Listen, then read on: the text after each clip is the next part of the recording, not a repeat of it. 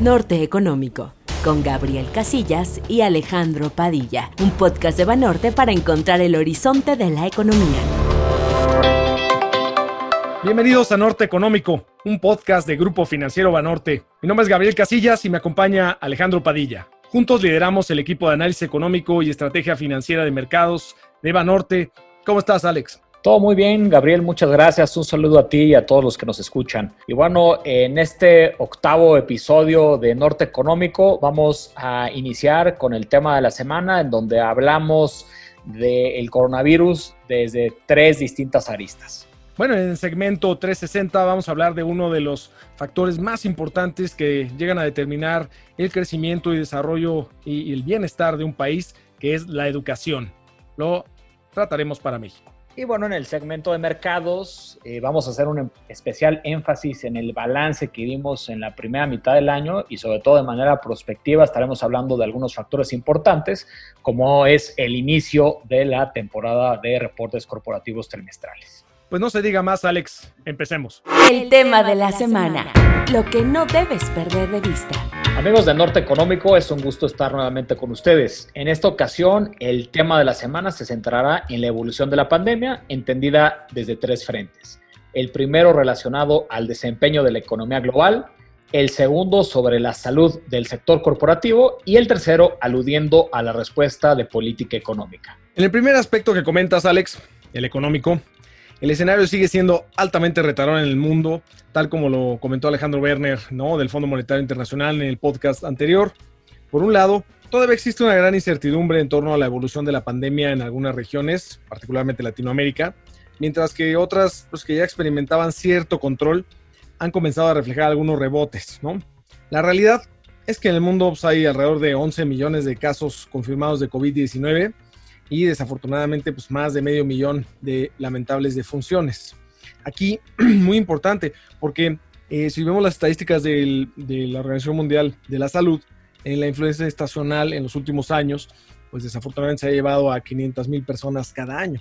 Entonces ya en estos primeros seis meses del año, ya las personas que han fallecido por COVID ya, ya rebasaron el número anual de la influencia estacional. Entonces, pues ese, nos da una comparativa creo que importante, Alex. Y esta situación y los temores sobre la segunda ola de contagio pues, han limitado los programas de reapertura, tal como hemos visto en Estados Unidos, en Europa, lo cual pues todavía pone más dudas sobre el tipo de recuperación que podríamos ver en los próximos meses. Oye, Gabriel, pero eh, sin embargo, cuando vemos eh, los últimos reportes económicos en Estados Unidos, como el informe de empleo del mes de junio que apenas acaba de publicar, o inclusive el desempeño del mercado accionario, se observa que algunos países, probablemente muy pocos, han empezado a ver un poco de luz al final del túnel. Así es, Alex.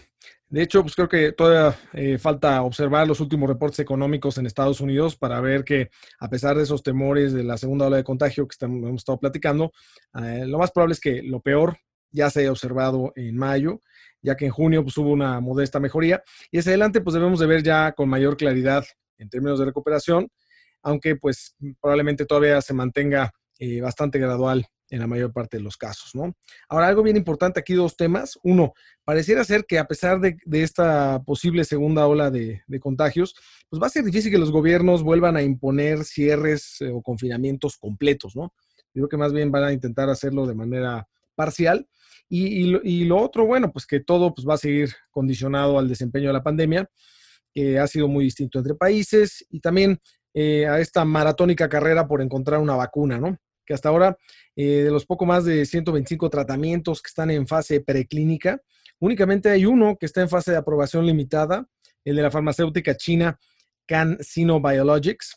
Parece que dice casino, pero no es CanSino Biologics, que actualmente está haciendo pruebas en grupos de control dentro del ejército chino. Así que pues, en este frente todavía hay más dudas que respuestas. Pues muy interesante, Gabriel. Y pasando al segundo aspecto relevante del coronavirus, que además será un tema crucial en esta semana, tiene que ver con noticias en el ámbito empresarial. Como sabemos, la pandemia del coronavirus y la recesión económica han ejercido fuertes presiones en la liquidez y los márgenes de todas las empresas en el mundo, a tal grado que en algunos casos los problemas de liquidez se han tornado en problemas de solvencia. Para ponerte un ejemplo, de acuerdo a un artículo que recientemente publicó el Financial Times, el número de empresas que se han acogido al capítulo 11 sobre estructura financiera y bancarrota en Estados Unidos ha crecido a la tasa más elevada desde 2013. Y bueno, de hecho, al cierre de junio, cerca de 3.500 empresas solicitaron este famoso Chapter 11, una cifra muy parecida a la que se observó durante también el mismo periodo de tiempo en la crisis previa de 2008 y 2009. Dentro de estas empresas se encuentra, por ejemplo, Chesapeake Energy, que es uno de los referentes, o más bien era uno de los referentes en la producción de crudo a base de lutitas o shale oil en Estados Unidos, Hertz, GNC, JCPenney, entre otros. Desafortunadamente, en los próximos días podremos escuchar más de estas historias reflejando justo estos estragos ocasionados por la pandemia que hemos estado platicando en los últimos episodios. Bueno, y esperemos que no escuchemos más noticias de este tipo en nuestro país, tal como se observó con Banco FAMSA o inclusive la reestructura financiera que solicitó en Estados Unidos Aeroméxico, también bajo el capítulo 11, para empezar negociaciones con sus acreedores y transitar con éxito la actual incertidumbre económica global. Aquí un detalle que me parece importante, Alex, es que como que luego tenemos en mente que bancarrota significa el fin de las empresas y que el capítulo 11 es eso. Y no, no, realmente eh, en la visión, sobre todo en Estados Unidos, es que es como una rehabilitación, ¿no? Como un proceso eh, justamente para transitar, para, para poder salir adelante en este tipo de cosas, ¿no? Yo creo que vale la pena eso mencionarlo, ¿no? En México se hizo un, cambio importante hace algunos años en la ley de quiebras, y este, también para reflejar más algo así y no el fin de una empresa. Nada más que, pues, afortunadamente hasta el momento no, muchas empresas la han utilizado, ¿no? No la han tenido que utilizar. Entonces, bueno, pues esta, eh, ahora regresando un poquito a lo que pasó con Aeroméxico, pues esta ha sido una situación que ha pasado con muchas aerolíneas en el mundo. Pues, no somos únicos en, ese sentido y estamos viviendo una situación similar. Simplemente por poner un ejemplo de ello, también lo vimos eh, en Latinoamérica con Avianca, eh, y con las aerolíneas LATAM, ¿no? Todo esto sugiere que hay que estar muy atentos a lo que pasa en el ámbito empresarial en los próximos días y sobre todo a lo largo de lo que dure este complejo panorama. Y bueno, pasando al tercer tema relacionado a la pandemia, seguimos teniendo anuncios o noticias importantes provenientes de la política económica, como la reciente aprobación del Parlamento alemán sobre el programa de compra de activos por parte del Banco Central Europeo. Esto permitirá al organismo que encabeza Christine Lagarde pues continuar con su estrategia de un importante estímulo monetario. Y aquí también hay que estar atento a las próximas semanas a lo que podría seguir eh, en términos de los bancos centrales, como es el caso del Banco de Inglaterra, ¿no? Eh, por ejemplo, este, eh, o el proceso de aprobación que continúa en el Poder Legislativo en Estados Unidos sobre un nuevo paquete de estímulo fiscal orientado a infraestructura por un billón de dólares, un trillón en términos anglosajones. Así que la pandemia seguirá siendo eh, un tema crucial de discusión y análisis en los próximos días, especialmente en estos tres frentes que hemos mencionado. Y con este comentario final concluimos este primer segmento de Norte Económico. Visión 360, un análisis a fondo de los factores que mueven la economía. Uno de los grandes temas de análisis y debate en el mundo se centra alrededor de la educación. En episodios anteriores hemos discutido pues, algunos aspectos que pueden ayudar a mejorar la situación de crecimiento y desarrollo de nuestro país de forma sostenida. Sin embargo, en esta ocasión hablaremos de la educación en México y como siempre, desde una perspectiva constructiva. Bueno, y para ello el debate de hoy lo podremos abordar de tres formas. La primera, analizando la importancia que tiene la educación para el crecimiento y desarrollo de un país. La segunda, un repaso rápido sobre cómo se encuentra México en los rankings más relevantes respecto al resto de los países. Y la tercera, recopilando algunas ideas o recomendaciones en términos generales que han hecho organismos multinacionales y académicos para lograr enfrentar los desafíos actuales y futuros. Siguiendo el mismo hilo de pensamiento de nuestros últimos podcasts, así como la estructura que tú mencionas, Alex, pues queda muy claro que el crecimiento eh, sostenido y desarrollo económico de un país es una cuestión multifactorial. Lo malo es que decir multifactorial, pues muchos factores y ya, pues como que no, no estás diciendo mucho, ¿no? Eh, sin embargo, creo que sí hemos podido identificar algunas variables y aspectos que claramente contribuyen de manera positiva y pues una variable que faltaba en estos podcasts sin lugar a dudas era la educación. Alex, si tú te fijas, hay muchísima literatura académica así como una gran cantidad de evidencia empírica que afirma la existencia de una fuerte correlación positiva entre educación y casi cualquier medida de crecimiento y también de bienestar.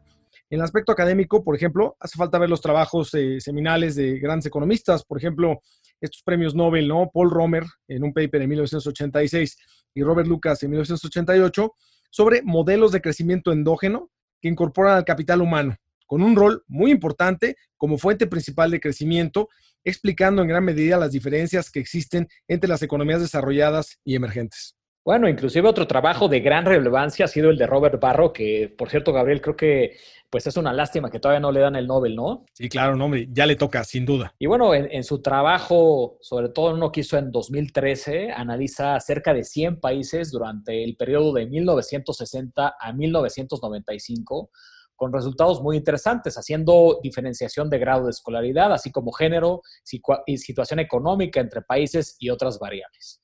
En su estudio alcanza una conclusión similar sobre la relevancia de la educación sobre el crecimiento, como lo comentaste hace rato, Gabriel. Y más aún, considerando pruebas estandarizadas, se puede observar que la cantidad de educación es importante, es decir, el alcance, pero la mayor diferencia para el crecimiento la hace la calidad de la educación. Sin duda, Alex, y algo interesante ahí de Robert Barro, este, en, una, en una charla con él hace algunos años y que después lo tiene en algunos libros, es que comenta que llegó un señor que nada más tenía un nombre, no tenía apellido, en una playera y con lentes oscuros a su oficina ahí en la Universidad de Harvard, a platicarle que quería que le perdonara la deuda a los países este, emergentes, etcétera. Y pues dijo, ah, mira, qué interesante. Él no estuvo muy de acuerdo.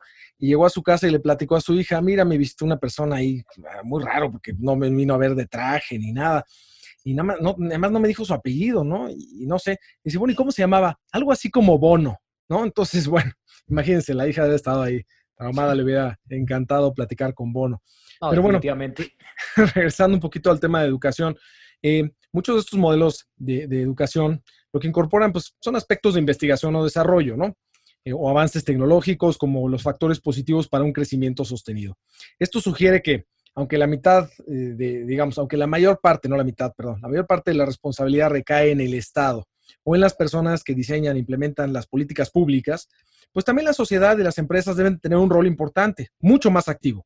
Pero algo que me llama mucho la atención, Alex, de lo que hemos estado platicando, se centra en el último que comentaste, la calidad de educación. Esto me recuerda a un paper que publicó el Banco Mundial sobre la importancia de la calidad de la educación en el crecimiento económico. Fue un trabajo de los, economistas, de los economistas Eric Hanushek y Ludger Westman, ¿no? Que básicamente concluyen que las habilidades cognitivas son un factor mucho más importante que simplemente el grado de escolaridad para poder mitigar estas diferencias entre economías avanzadas y economías en desarrollo. Y fíjate, Gabriel, que otro ejemplo que me parece también muy interesante, que va más o menos en la, en la misma línea de pensamiento, eh, viene de un estudio que publicó en 2017 el Banco de la Reserva Federal de San Luis sobre la relación entre educación y el ingreso de las familias en los últimos 50 años en Estados Unidos. Y bueno, en este paper del FED de San Luis eh, concluyen que el grado de educación está fuertemente relacionado con los niveles de ingreso y bienestar de los hogares. Y al igual que en el caso anterior que comentas, este estudio nos lleva también a cuestionarnos no solamente sobre el aspecto cuantitativo de la educación, sino también los factores cualitativos. Esta es una fuerte crítica que existe hoy en día sobre los distintos sistemas educativos en el mundo. No solamente el alcance o cantidad, sino la calidad es algo que también se ve reflejada, aunque de una manera pues mucho más anecdótica y con un análisis menos riguroso en el documental de Michael Moore que se llama ¿Qué invadimos ahora? Y la verdad es que no soy muy fan de Michael Moore, pero yo creo que es un documental interesante o por lo menos nos hace pensar sobre esta, esta situación en donde pues compara el sistema educativo de Estados Unidos respecto a otros países como Finlandia y se da cuenta de la importancia de la calidad de la educación y en este documental además lo asocia a otras variables que están mucho más enfocadas en la parte de bienestar. Bueno, espero Alex que no se refiera a Michael Moore que ahora quieran invadir Finlandia, ¿no?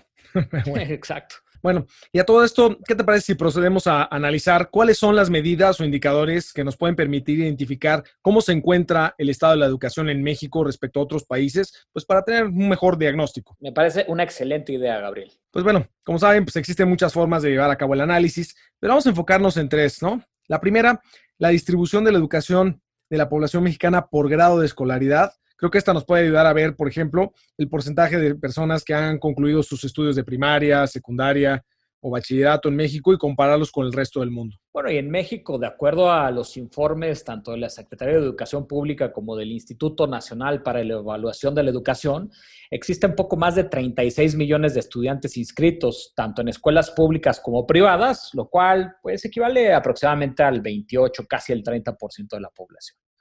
Pero más allá de este número, creo que lo relevante será comparar a México con lo que está sucediendo en otros países. Para eso hay que analizar el documento de la OCDE, el de Education at a Glance, en la versión de 2019, que es la más reciente.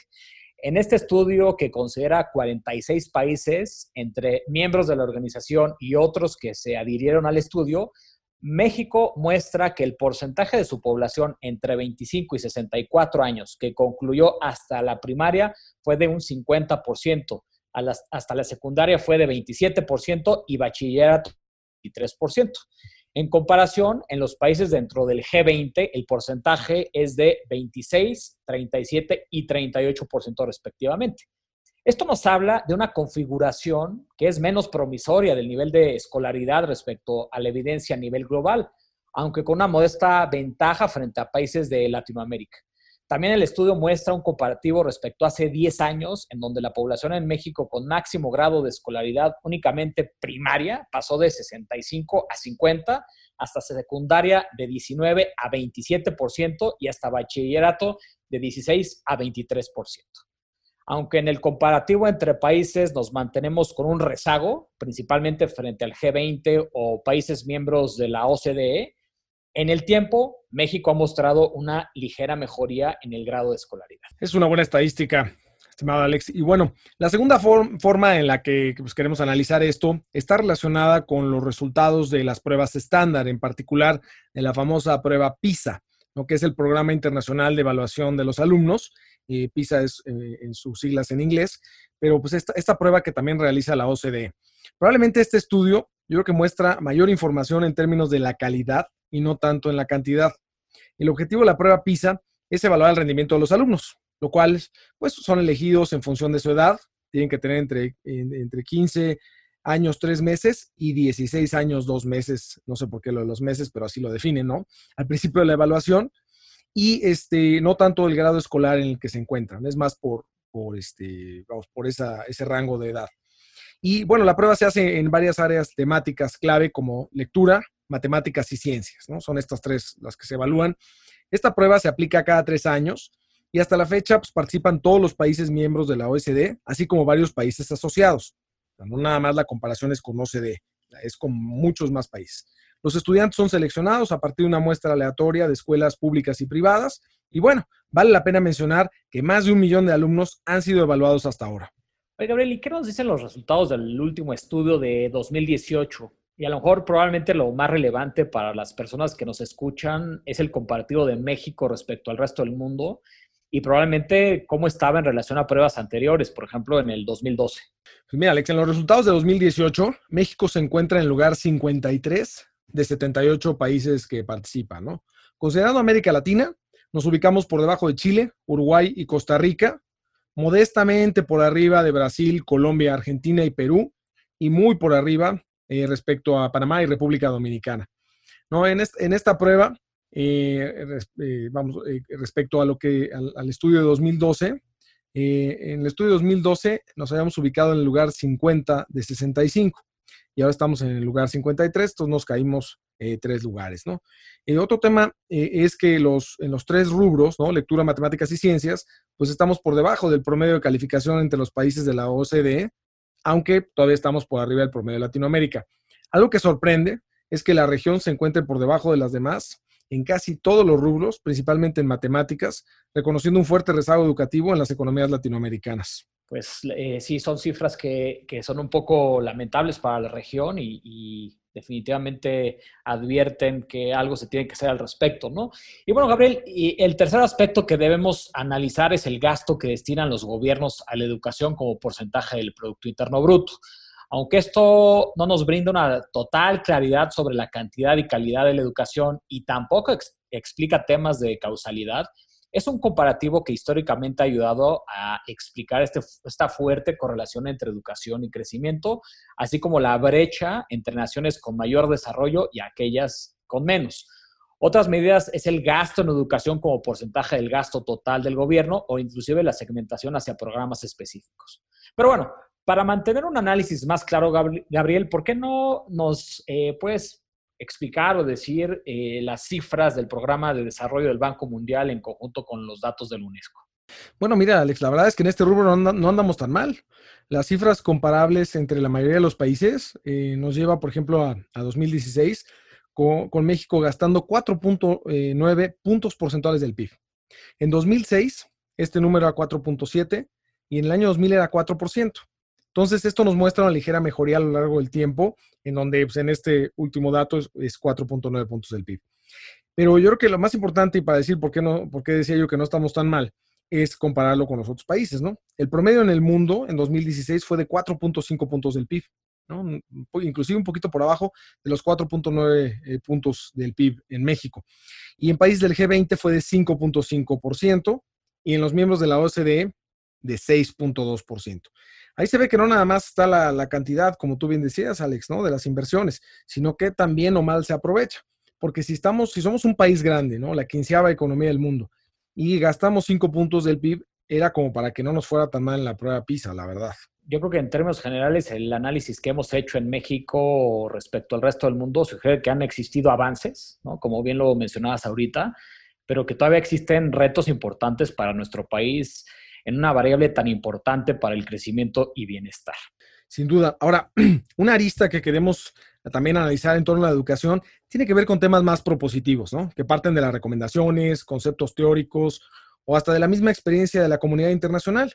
Como hemos comentado, es un tema altamente complejo y no todas las ideas aplican a todos los países ni de la misma forma.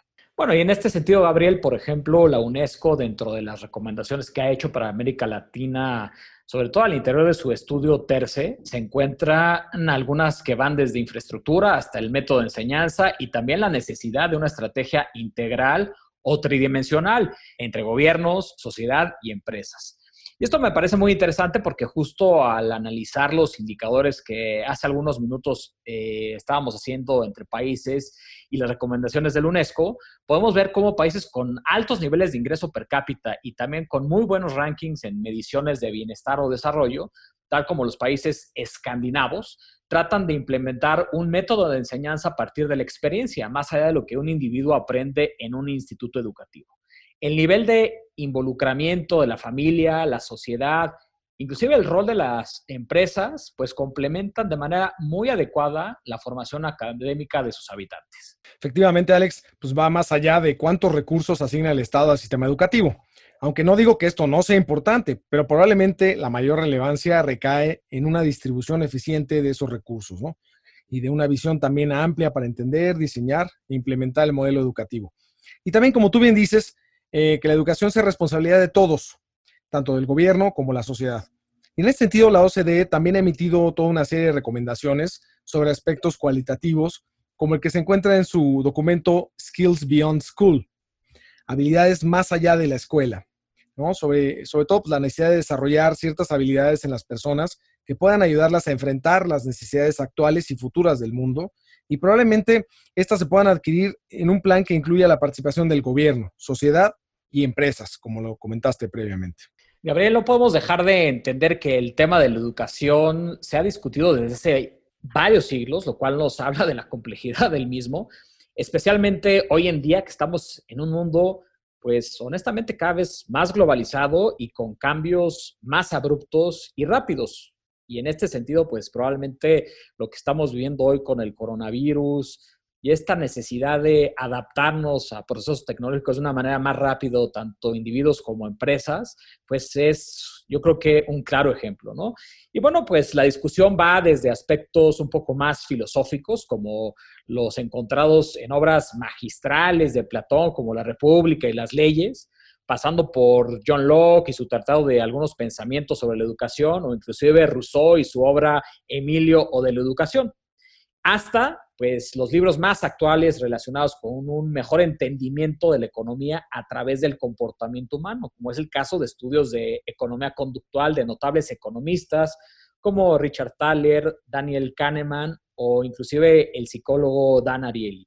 La reflexión más, va más allá de atender las necesidades más próximas, sino de los retos más importantes hacia el futuro y especialmente entender al ser, humano desde todas sus características. Y en esta reflexión que haces, Alex, sobre cómo la humanidad ha tratado de, pues, comprender el rol de la educación y el conocimiento a lo largo de los años, eh, pues dependiendo claramente de las distintas circunstancias, me parece muy interesante y me hace reflexionar también sobre los grandes retos que traerá consigo el fuerte cambio tecnológico, ¿no?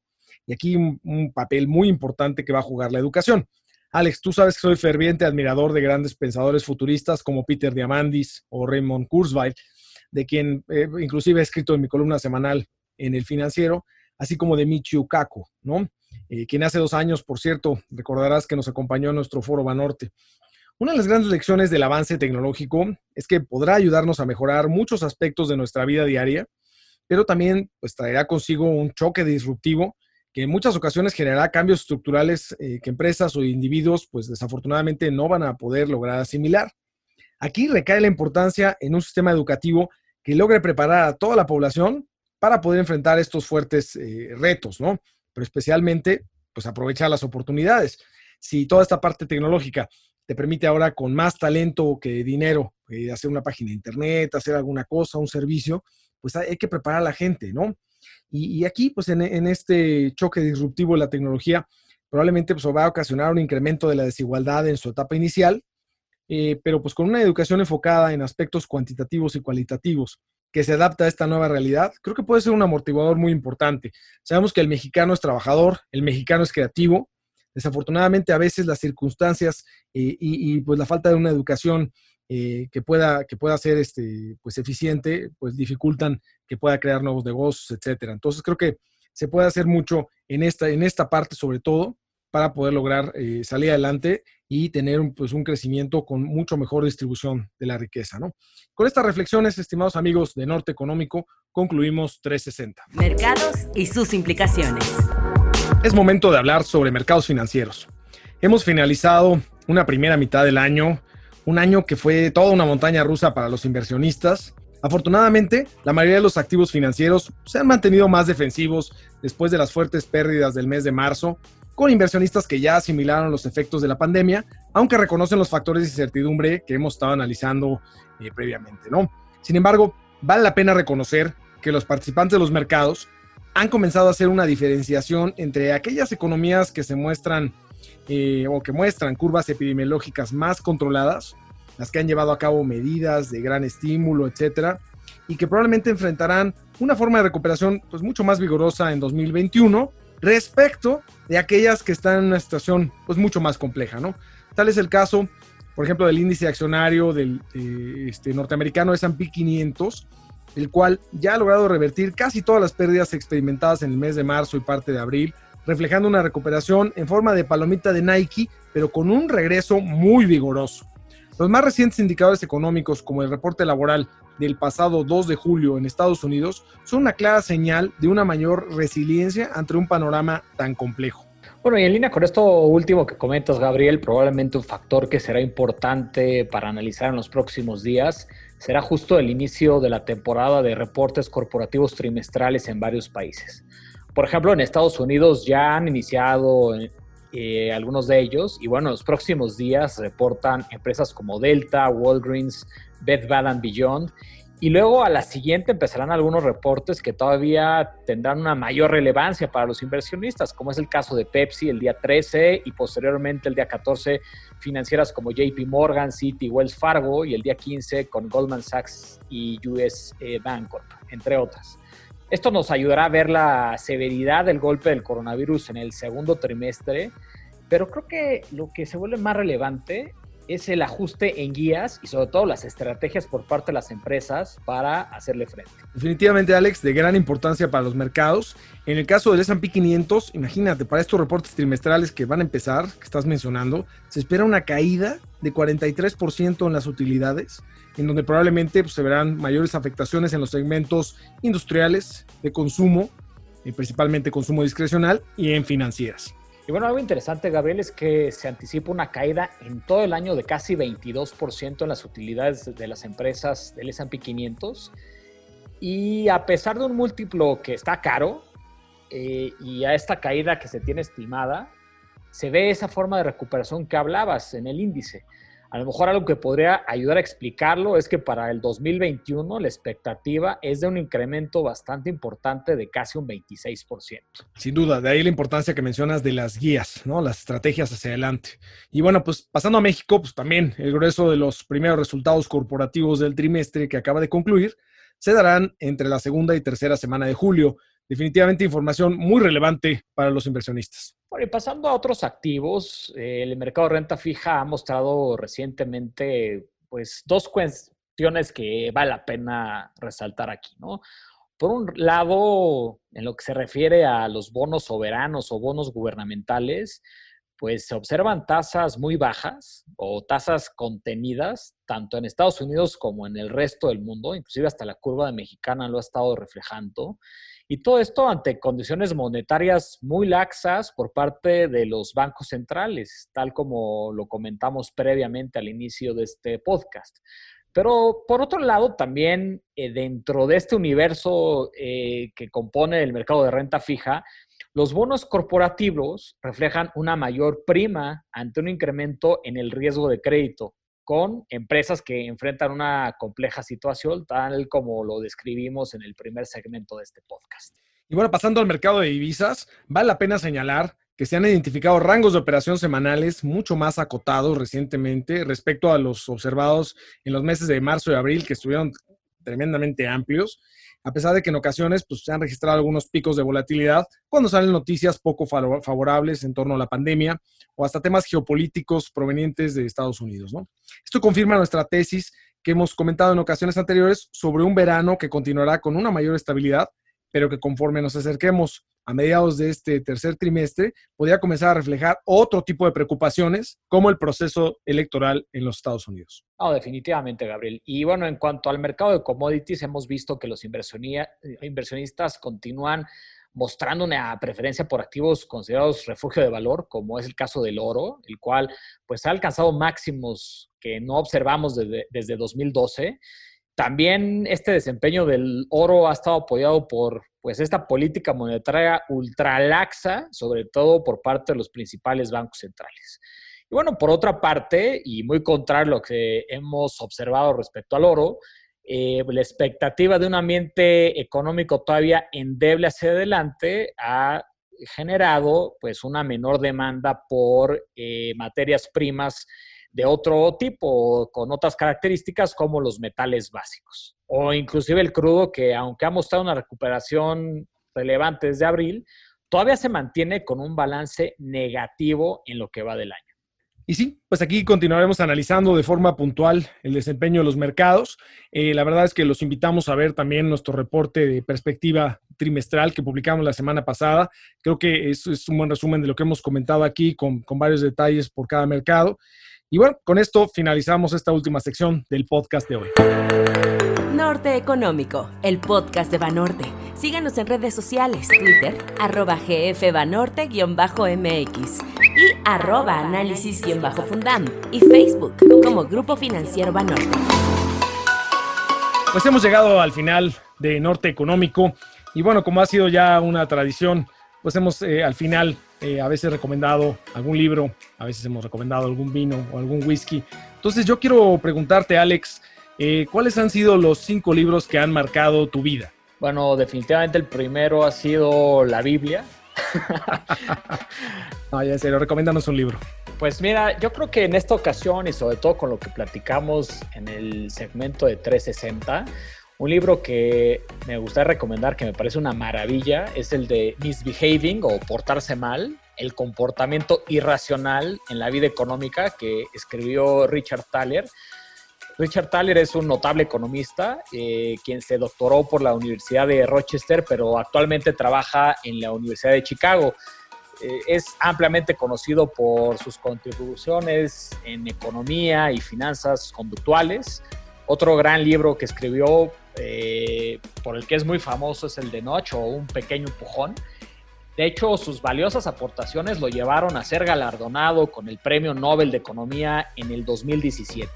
Bueno, y en este libro que estoy recomendando, el de Portarse Mal, justo pues hace un recuento de la economía conductual en donde se explica cómo los seres humanos no siempre tomamos decisiones racionales. No sé si estés de acuerdo conmigo, Gabriel, pero yo creo que es un aspecto importante, siempre es una crítica que se hace a algunos modelos económicos, asumir eh, la racionalidad de las personas, ¿no? Yo creo que de ahí empiezan las desviaciones que vemos eh, de la realidad contra los pronósticos, ¿no? Definitivamente, Alex. Sí, totalmente, ¿no? Y, y, ya que pues existen toda una serie de cuestiones que influyen en nuestro juicio sobre las cosas, ¿no? O sea, yo lo veo como que tenemos todos eh, miedos, deseos, o sea, toda una gran cantidad de factores que influyen en nuestra manera de valorar ciertos aspectos en nuestra vida cotidiana. Y justo este tipo de aportaciones como la de Thaler se vuelven muy interesantes, ¿no? Así que yo creo que es una buena recomendación, es un libro bastante ameno, eh, se publicó en el 2015, son casi 500 hojas, se va, la verdad es que muy rápido y bueno, en México eh, lo distribuyen, entre otras editoriales, eh, 2. Y bueno, Gabriel, pues, ¿por qué no ahora tú nos puedes deleitar con una recomendación en términos de, vino o, alguna bebida? Hablaba muy interesante el libro que, que, recomiendas, Alex. Y este, bueno, pues ya recomendar un, un, buen vino. Espero que les, que les guste.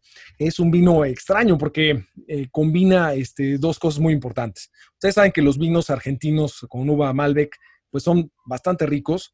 Y, este, y también, por otro lado, eh, Napa Valley en Estados Unidos, en California, pues ha ganado muchísima fama por, la buena hechura que tiene de vinos. Y en este sentido, pues, hay, una, hay un vino que pone estas dos cosas eh, y las combina muy bien, ¿no? Se llama Red Schooner. Es de la casa Keimus, esta casa famosa de la familia Wagner de Napa. Y este vino Red Schooner lo que hace es que crecen las, las uvas Malbec en Argentina, en Mendoza, y de ahí las llevan a, a en Napa Valley, y ahí en, sus, instalaciones lo procesan con las mismas técnicas con las que hacen el vino Keimus, y les sale un vino espectacular, un vino muy balanceado, con muy buen cuerpo, eh, con una acidez bastante bien manejada. La verdad es, un gran vino y, que prácticamente pues, puede acompañar eh, pues muchos tipos de comida y sobre todo que a, pesar de ser un vino Malbec que normalmente es un poquito, eh, pues tiene un, poquito menos eh, fortaleza de, sabor que los Cabernet Sauvignon, como este se hace con una técnica de Cabernet Sauvignon, es un poquito más fuerte. Un vinazo, se lo recomiendo mucho. Es una excelente recomendación. Ya tuvimos la oportunidad de, de degustarlo alguna vez juntos, entonces pues estoy seguro que a todas las personas que nos escuchan les va a gustar también. Pues muchísimas gracias, Alex. Eh, pues bueno, pues ya con esto, ahora sí ya terminamos este episodio. Apreciamos muchísimo y agradecemos a todos los que nos han acompañado en estos episodios de Norte Económico y pues hasta la próxima. Muchas gracias. Hasta luego, cuídense mucho. Norte Económico con Gabriel Casillas y Alejandro Padilla, un podcast de Banorte para encontrar el horizonte de la economía.